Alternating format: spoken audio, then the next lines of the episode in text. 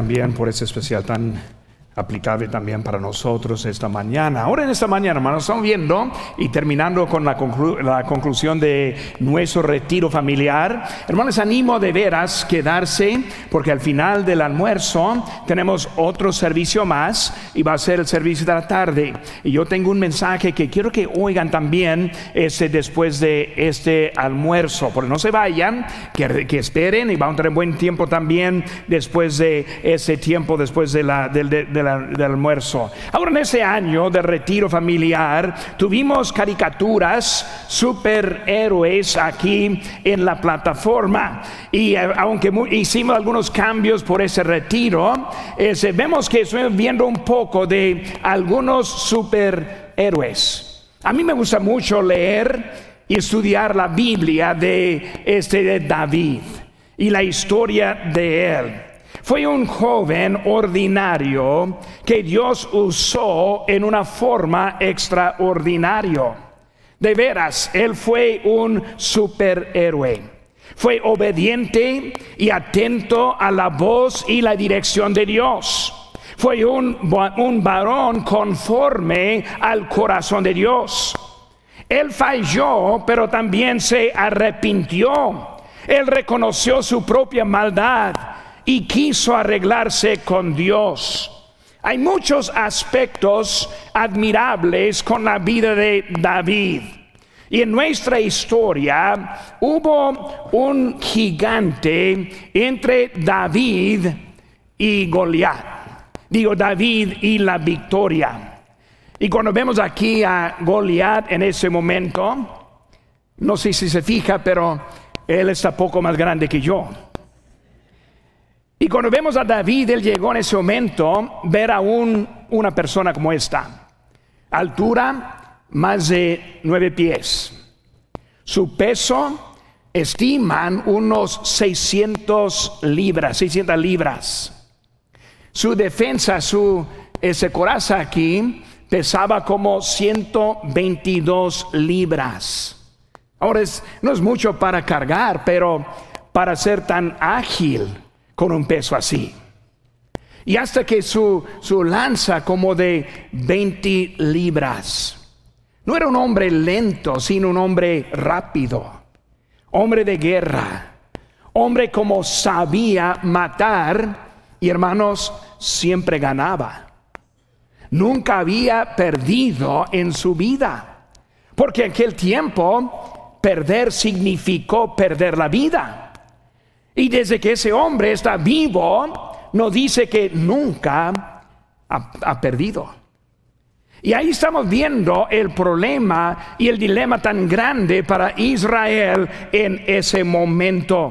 Vemos, hermanos, que él también desafió, o sea, él provocó al pueblo de Dios Israel, él blasfemó, este, ese al Dios de Israel y vemos que ese hombre estaba este, en contra de él. Los israelitas tuvieron miedo porque pensaron que era invencible. Vemos rápidamente, hermano, aquí en versículo 11, dice, entonces dijo Samuel, perdón, el versículo 11 es en el capítulo correcto ahora, oyendo Saúl y todo Israel estas palabras del filisteo, se turbaron y tuvieron gran miedo. Versículo 24. Y todos los, varones de Israel que veían a aquel hombre huían de su presencia y tenían gran temor. Ellos creían que su futuro dependía de su propia habilidad. ¿Y quién soy yo para andar en contra de un hombre de ese tamaño? Ellos no confiaban en Dios para su futuro.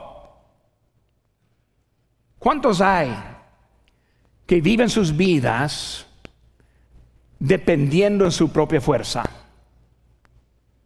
Que pocas veces va el Señor en oración buscando su dirección, su protección, que puede cumplir en sus vidas y nosotros vemos nuestros obstáculos como algo que podemos tener. Cuando vemos Israel en ese momento, así fueron ellos.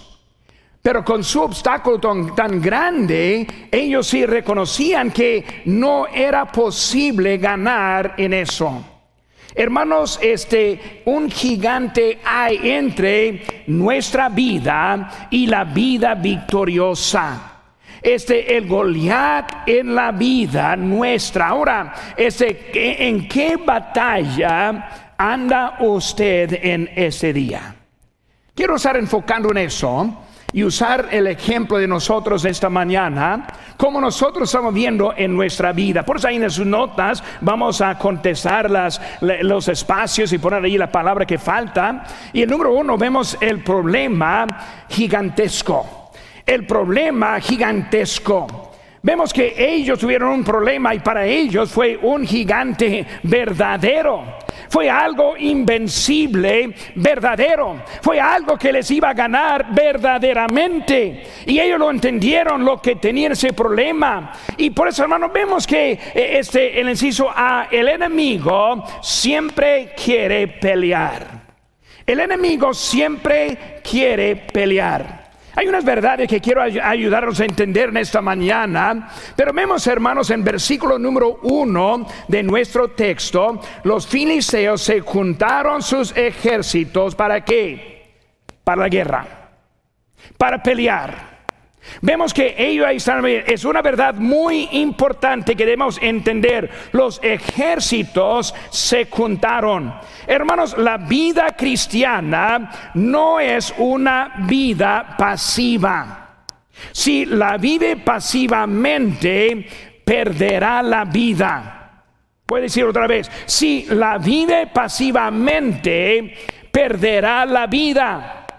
Si está en la vida cristiana simplemente pensando, voy a pasarla, voy a seguir asistiendo, voy a hacer lo que yo pueda, no quiero enfrentar nada, no quiero pelear, va a perder las oportunidades que nosotros tenemos en la vida. Porque el enemigo siempre está para pelear. Satanás tiene un plan. Su plan es para nuestra destrucción. No, yo no quiero pelear contra él. Pero Satanás sí está peleando. No, no, yo quiero un problema con él. Pero él ya tiene el problema. No, pastor, yo quiero vivir bien aquí en ese mundo y pasivo. No, él ya está activo en contra de usted. Su plan es un plan organizado. No está peleando por casualidad, sino está algo organizado. Todo está dirigido en contra de Dios. Vemos aquí en el libro de Job capítulo 1. Dice, Jehová dijo a Satanás, ¿no has considerado a mi siervo Job? Que no hay otro como él en la tierra, varón perfecto y recto, temeroso de Dios y apartado del mal. Respondiendo Satanás a, Jehová y dijo, ¿acaso teme a Job a Dios de balde? Pero si se extiende ahora tu mano y toca todo lo que tiene, y verás si no blasfema contra ti en tu misma presencia. Satanás usando a Job para probar que todos servimos por las bendiciones. ¿Saben que hermanos? Hasta que hay muchas iglesias que enseñan esa verdad. Sirve a Dios porque Él te va a dar la prosperidad en la vida. Y Satanás está diciendo, sí, por eso está sirviendo. Pero si quitáramos su salud, sus riquezas, sus posesiones, su familia, si pusiéramos problemas en su vida, también van a blasfemar a Dios. Así es Satanás en lo que Él está en su plan. Lo vemos también con Cristo. En la tentación, en Mateo 4, 1, dice entonces Jesús fue llevado por el Espíritu al desierto para ser tentado por el diablo. Versículo 10 dice, entonces Jesús le dijo, vete Satanás porque escrito está, al Señor tu Dios adorarás y a Él solo servirás. Satanás su plan es bajar a Cristo de su posición, ponerle, adorarle a Satanás. Eh, eh, hermano, Satanás está en contra de nosotros. Vemos también cómo Cristo habló a Pedro también en Mateo 16. Dice, pero él volviéndose dijo a Pedro, quítate de mí, Satanás, porque eres tropiezo, porque no pones la mira en las cosas de Dios, sino en las de los hombres. Igual como Satanás tratara de su propia forma, ahora Pedro anda al lado de Satanás. Satanás, tu mira no está en mi voluntad. Tu mira no está en lo que yo quiero hacer con tu vida. Tú eres como los del mundo, los del mundo buscando su propia dirección. Hermanos, vemos que la misma defensa de Cristo es nuestra defensa también. El falso profeta, escuchen bien, escuchen bien en línea. El falso profeta siempre dice, Dios me dijo. Pero Cristo dijo, escrito está. El que tuvo la autoridad a hablar como Dios, nos mostró. Si Dios nos dice,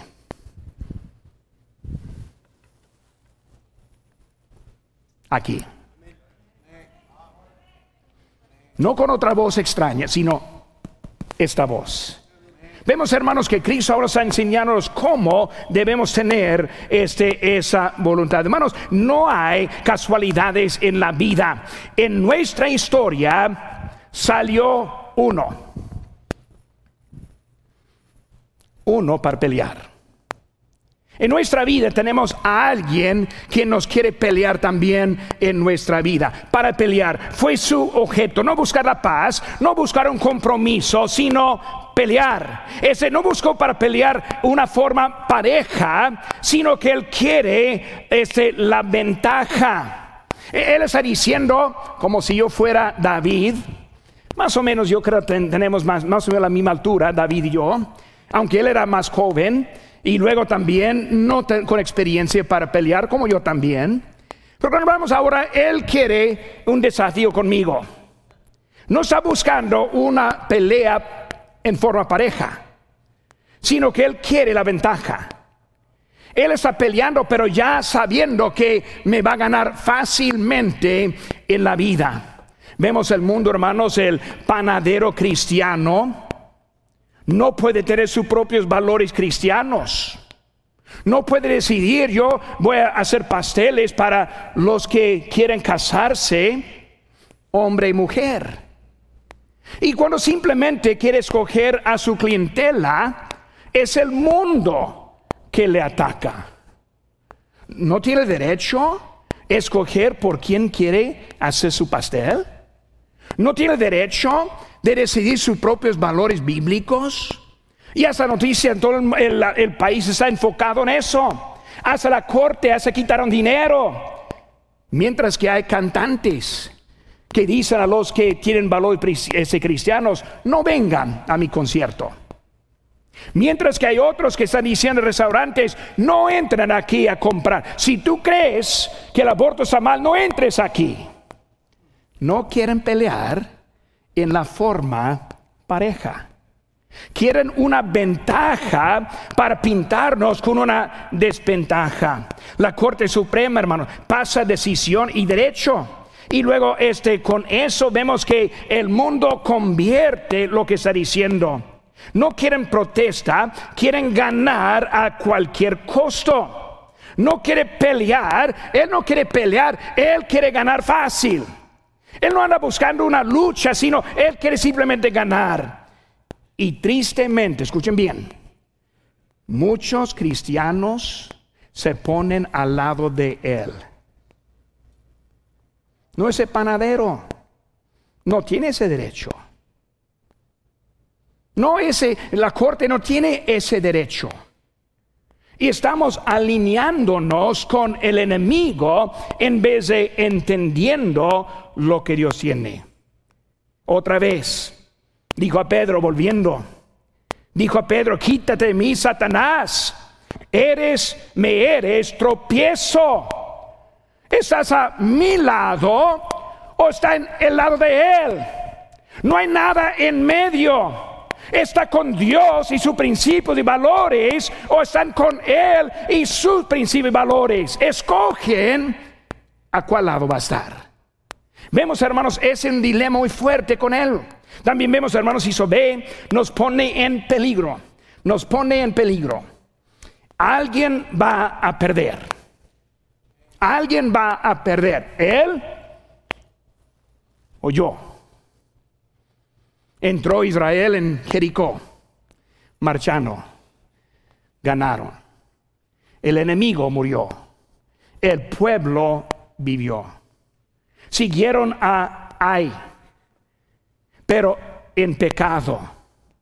El enemigo ganó y unos varones murieron. Hermano, esta pelea que estoy hablando esta mañana no es algo simplemente, ah, Tú ganaste, otra vez lo haces. No, es para llevar la vida y quitarla. Hermano, la pelea en que estamos esta mañana no es para el momento, sino es algo que quiere quitar la vida. Satanás está jugando en serio y peleando en serio. Vemos, hermanos, con él, eso allí en eso. La decisión, hermanos, que tomamos si tiene importancia. Hermanos, la vida que tenemos tiene importancia. Lo que perdemos es de mucho valor. Miren a sus hijos. Si, tienen nietos, miren a ellos. Es algo importante en nuestra vida. Necesito ver, hermanos. Yo sé. El problema siempre es personal. Siempre es personal. Goliat, tú y yo, mano a mano. Hombre a hombre. Olvídese que allá está mi ejército, olvídese que allá está su ejército. Es uno a uno, muy personal, muy personal. Y su pleito que tiene esta mañana, su lucha es personal en su vida. Satanás es su adversario. En ese sentido, no nuestro adversario, su adversario, mi adversario. Él está en contra de nosotros. Sed sobrios y velad, porque vuestro adversario, el diablo, como león rugiente, anda alrededor buscando a quien devorar. Me quiere devorar. Me puede devorar. Yo sí sé que no podría mano a mano en contra de esa bestia ese animal que está ahí. En nosotros hay una manera para, para ganar. Dice en 1 Pedro 5, 6, escuchen, humillaos pues bajo la poderosa mano de Dios, para que Él os exalte cuando fuere tiempo, echando toda vuestra ansiedad sobre Él, porque Él tiene cuidado de vosotros. Ya no le hago caso a Él, sino ahora es Dios humillado, esperando, confiando, dependiendo de Él. Es como ganamos nuestra parte ahí siguiendo en 1 Pedro 5, 9 dice, al cual resistid firmes en la fe, sabiendo que los mismos padecimientos se van cumpliendo en vuestros hermanos en todo el mundo mas el Dios de toda gracia, que nos llamó a su gloria eterna en, Cristo, en Jesucristo, después que hayáis padecido un poco de tiempo, el mismo os perfeccione, afirme, fortalezca y establezca, a Él sea la gloria, imperio por los siglos de los siglos. Amén. Hermanos, el problema es para uno. El problema es para Saúl, el más grande de los otros es para los valientes, no más uno. Para David, solo uno. El problema, hermanos, que nosotros tenemos, aunque es personal, afecta a muchos. Porque si yo pierdo, van a pagar la consecuencia de todos ellos. Si él pelea y pierde, ellos van a pagar también la consecuencia de su derrota. Hermanos, este, ¿cuál es su propia batalla en esta mañana? Para algunos es la salud. Sufren. Para algunos es lo económico. Difícil. Para uno problemas en su trabajo. Para otros es adentro de la familia, hijos, padres, hermanos. ¿Cuál es la batalla que tiene en este día? Para algunos es el pecado que está dominando en su vida. Otros mundanalidad que están viviendo tan pegados al mundo que no lo ve. Otros son los, las tentaciones. Es personal. Goliat en contra de usted esta mañana. Su problema que tiene es algo personal en contra de usted en este momento. Vemos número dos, hermanos. La preparación para la batalla. La preparación para la batalla. Cuando pensamos en esa preparación, vemos la solución fracasada. La solución fracasada. Nadie quería ser ese uno.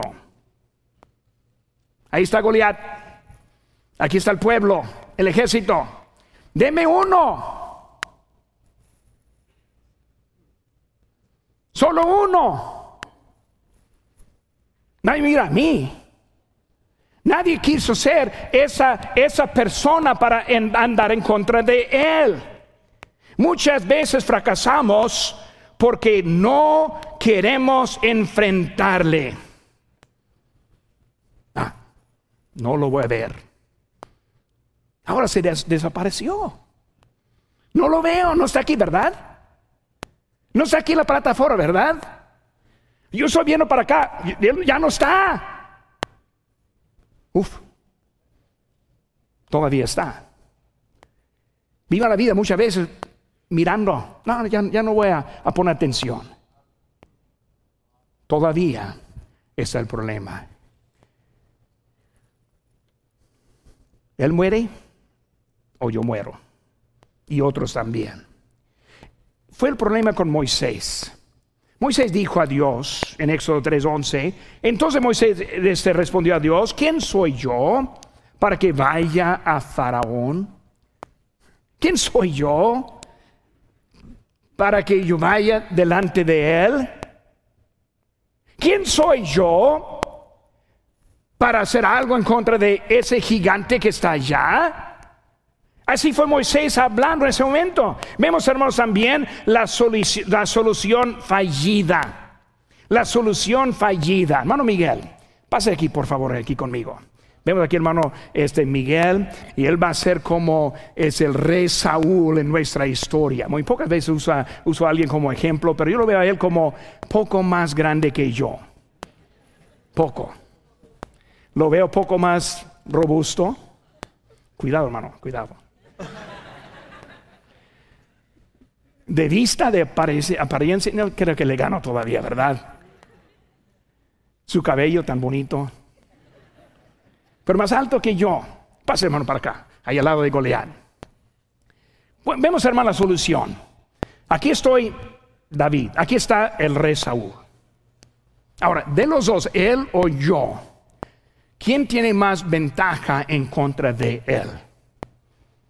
Si piensa que yo tengo más ventaja, levanta la mano. Hermanos, tiene que tener confianza en mí. ¿Quién piensa que el hermano Miguel tendría más ventaja sobre él? Pueden bajar la mano. La respuesta es que ninguno. Ninguno. Tal vez yo voy a perder de peor que él pero los dos vamos a perder. Tal vez él puede poco más tiempo que yo, pero el fin va a ser igual. Gracias, hermano, pueden pasar a su lugar. Muchas veces nosotros buscamos una solución mejor, pero de toda manera va a perder. Vemos las soluciones en este mundo y empezamos a buscar la solución pensando esta solución va a ser mejor, pero el fin es la misma conclusión, va a perder. Si no confiamos en Dios, sea Él o yo, perderemos. En nuestra fuerza no podemos. En su dilema, su problema, su ataque, en su fuerza, va a perder. Porque Satanás es muy astuto en contra de nosotros, en nosotros. No entendemos nuestro dilema. En 1 Juan 2, capítulo 15 dice, no amáis al mundo, ni las cosas que están en el mundo. Si alguno ama al mundo, el amor del Padre no está en él. Porque todo lo que hay en el mundo, los deseos de la carne, los deseos de los ojos y la vanagloria de la vida no proviene del Padre, sino del mundo. Nosotros vemos al mundo como la respuesta, vemos el trabajo como aliviar los problemas económicos, vemos a los médicos para nuestra salud, vemos a todo, pero fallamos igual. Fallamos igual.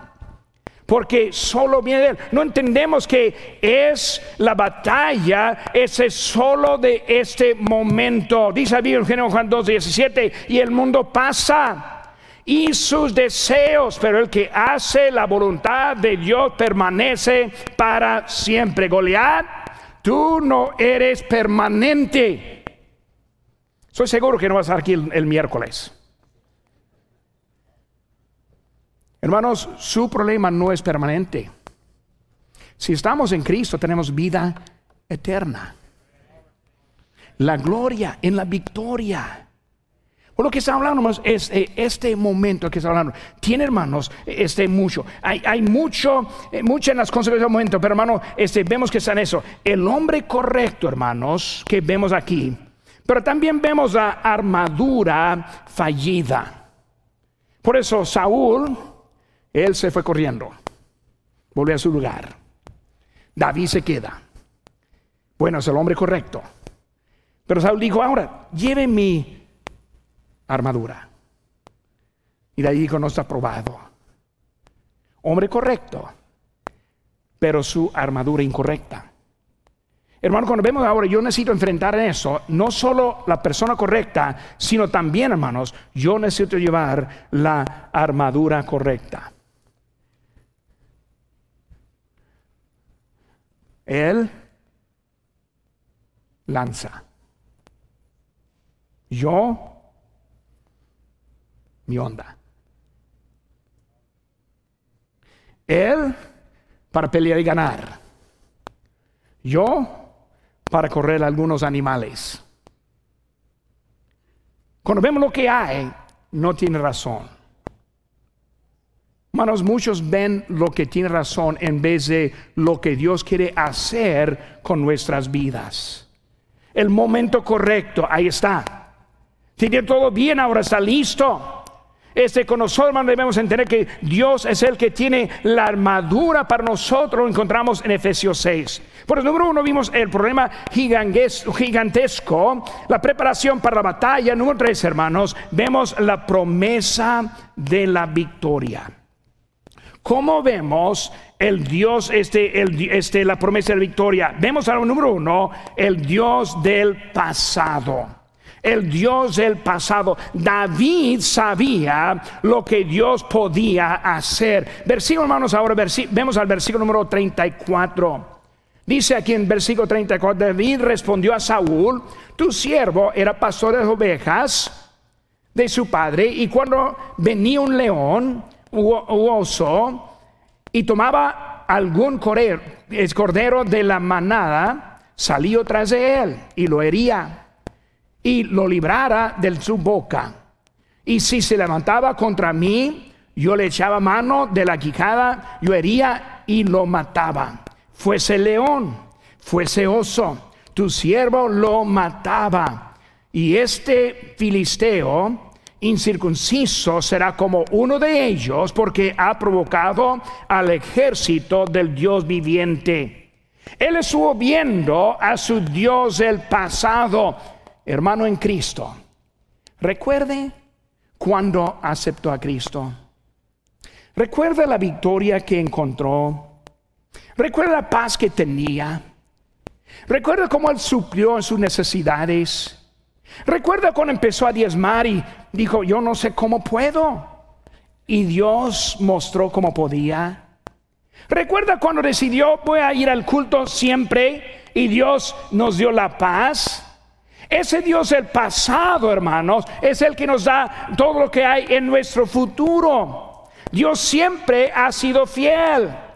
Vemos también, hermanos, si ve el Dios del futuro. Sabemos el fin de la historia. Cuando hablamos de salvación, hermanos, recibimos más a todos los que recibieron, a los que creen en su nombre. Les dio potestad de ser hechos hijos de Dios. Somos salvos en Cristo. Somos seguros en la fe. Estas cosas os he escrito a vosotros que creéis en el nombre del Hijo de Dios, para que sepáis, no quizás, sino sepáis lo que los que no han recibido a Cristo, sabemos el fin de la historia de ellos también. Apocalipsis 20:15 nos dice, y el que no se halló inscrito en el libro de vida fue lanzado al lago de fuego. Si está en Cristo, ya sabemos el futuro. Si está aquí presente y todavía no ha puesto fe en Cristo, su futuro también ya está decidido. El lago de fuego. Cristo está dándole oportunidad en ese día cambiar ese destino del fuego hacia el cielo. Vemos, hermanos, que Cristo está hablando, que vemos la historia, hermanos, vemos la ganancia del mundo. Ahí en Apocalipsis 21 vi cielo nuevo, una tierra nueva, porque el primer cielo, la primera tierra pasaron y el mar ya no existía más. Y yo, Juan, vi la santa ciudad, la nueva Jerusalén, descender del cielo de Dios, dispuesta como una esposa atreviada para su marido. Él está hablando de lo que va a ser al final de este mundo. Si, si conocemos al Dios del pasado, conocemos al Dios del futuro. Sabemos el final de este mundo. Tenemos esperanza en nuestra vida. Y por eso, hermanos, vemos también el Dios del presente. El Dios del presente. Él vio la importancia. Vemos rápidamente conmigo, hermanos, en 1 Samuel 17, versículo 19. Dice la Biblia, y Saúl ellos y todos los que Israel estaban en el valle de Ela peleando contra los filisteos, se levantó pues David de mañana, dejando las ovejas y al cuidado, al cuidado de, una guarda, de un guarda, y se fue con su carga como Isaí le había mandado. Llegó al campamento cuando el ejército salía en orden de batalla y daba el grito de combate. Se pusieron en orden la batalla, Israel con los filisteos, ejército frente al ejército. Entonces David dejó su carga en mano de una del que guardaba el bagaje y corrió al ejército y cuando llegó preguntó por sus hermanos si estaban bien. Mientras él hablaba con ellos, he aquí el que, eh, eh, eh, el, que aquel paradín se ponía en medio de los dos campamentos. Y lo vemos en todos los varones, versículo 24, de Israel que veían, aquel hombre huían de su presencia. Versículo 26, entonces habló David a los que estaban con él diciendo, ¿qué harán al hombre que vencieren a este, este filisteo? Versículo 27, 28, oyendo hablar Eliab, su hermano mayor, con aquellos hombres, se encendió la ira contra David. ¿Quién es ese que está hablando? Y lo dice en versículo 29, David respondió, ¿qué he hecho yo ahora? ¿No es esto mero hablar? ¿No ven la importancia? ¿No ven que Él está en contra, no solo nosotros, sino a nuestro Dios? El que está blasfemando, hermanos, los que están blasfemando a Dios en este mundo están en contra de Dios. Si yo no puedo poner mi posición clara en cómo yo ando, ¿cómo es que vamos, no vamos a entender lo que Dios tiene para nosotros? La batalla, hermanos, era David. Por eso, hermanos, él llevó su defensa. Yo voy a matar a Goliat con este. Muy improbable. No le creo. Él fue y escogió las cinco piedras. Y aquí están a la mano. Y él con su, y él con su, anda aquí al lado, anda aquí al lado y fue en contra de, fue en contra de Goliat. Goliat. Rompió a dar, rompió a dar su palabra, su palabra, sus promesas. nuestro pasado, nuestro futuro, nuestro futuro, nos ha mostrado su, nos ha mostrado su voluntad. Mayor es Él, mayor es Él que el que está en el mundo, que el que está en el mundo. Él en contra de, él en contra de mí,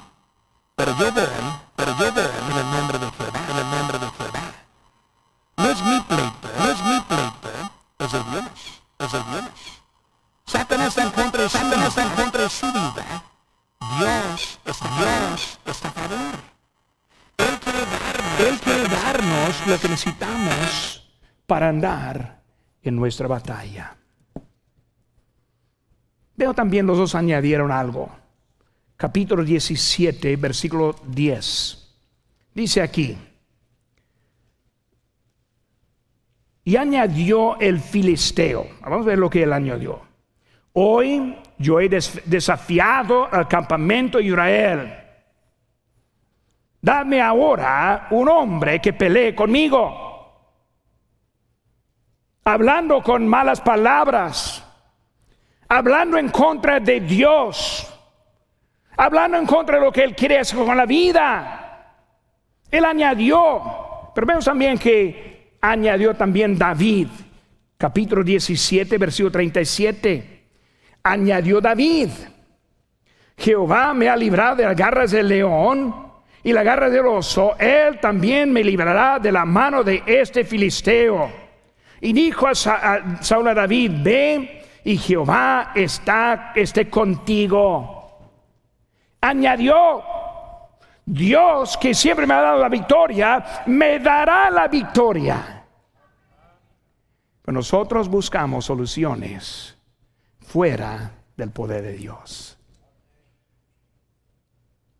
Saben, hermanos, que en poco tiempo, los que estamos en Cristo, vamos a estar en el cielo, en la ausencia de enfermedades, ausencia de muerte, ausencia del pecado, ausencia de desobediencia, en la presencia de Dios para siempre.